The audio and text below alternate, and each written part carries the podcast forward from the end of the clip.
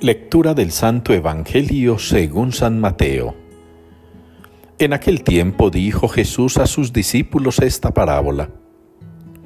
Un hombre al irse de viaje llamó a sus siervos y los dejó al cargo de sus bienes. A uno le dejó cinco talentos, a otro dos, a otro uno, a cada cual según su capacidad. Luego se marchó. Al cabo de mucho tiempo viene el señor de aquellos siervos, y se pone a ajustar las cuentas con ellos. Se acercó el que había recibido cinco talentos y le presentó otros cinco diciendo, Señor, cinco talentos me dejaste, mira, he ganado otros cinco. Su señor le dijo, Bien, siervo bueno y fiel, como has sido fiel en lo poco, te daré un cargo importante. Entra en el gozo de tu Señor. Palabra del Señor.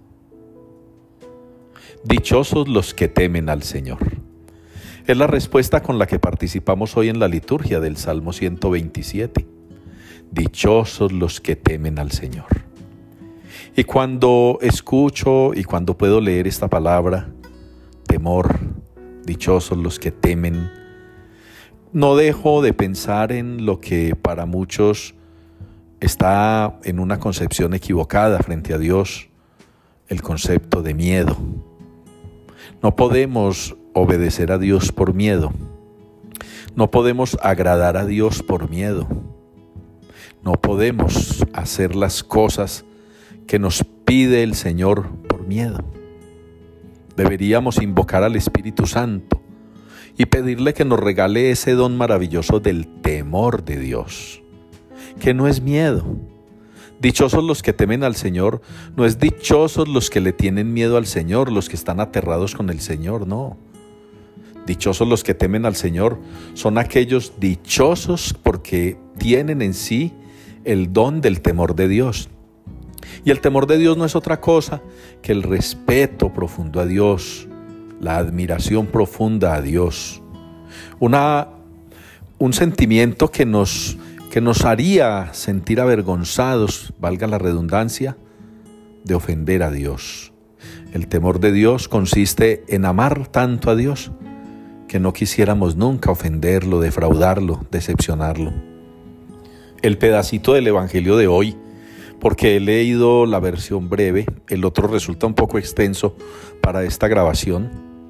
En ese pedacito del Evangelio Jesús les cuenta a quienes lo están escuchando esa historia en la que un hombre repartió entre sus servidores, entre sus empleados, unos talentos para que trabajaran con ellos.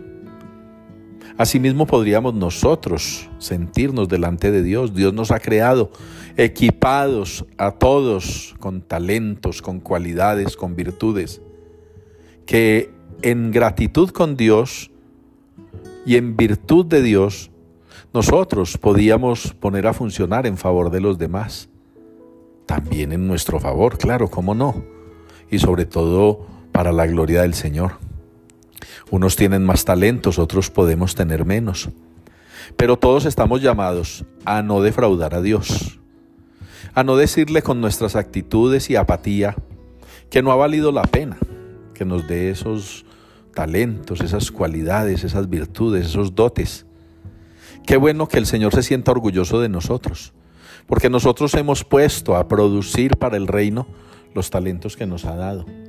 Y que los ponemos a producir no por miedo a un castigo, no por miedo al infierno, no por miedo a la condenación eterna, sino porque amamos tanto a Dios, le respetamos tanto, sentimos tanta admiración por Él que esos talentos que nos ha dado, la mejor manera de corresponderle es poniéndolos al servicio suyo, de los hermanos, y para nuestro beneficio sin deterioro de nadie.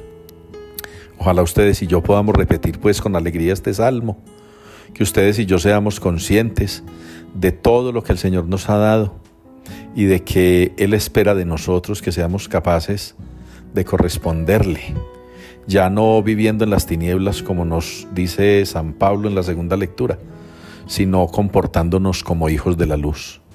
Y los hijos de la luz, el Señor, los ha dotado de virtudes, dones, cualidades, talentos para que alumbren al mundo que sigue oscurecido.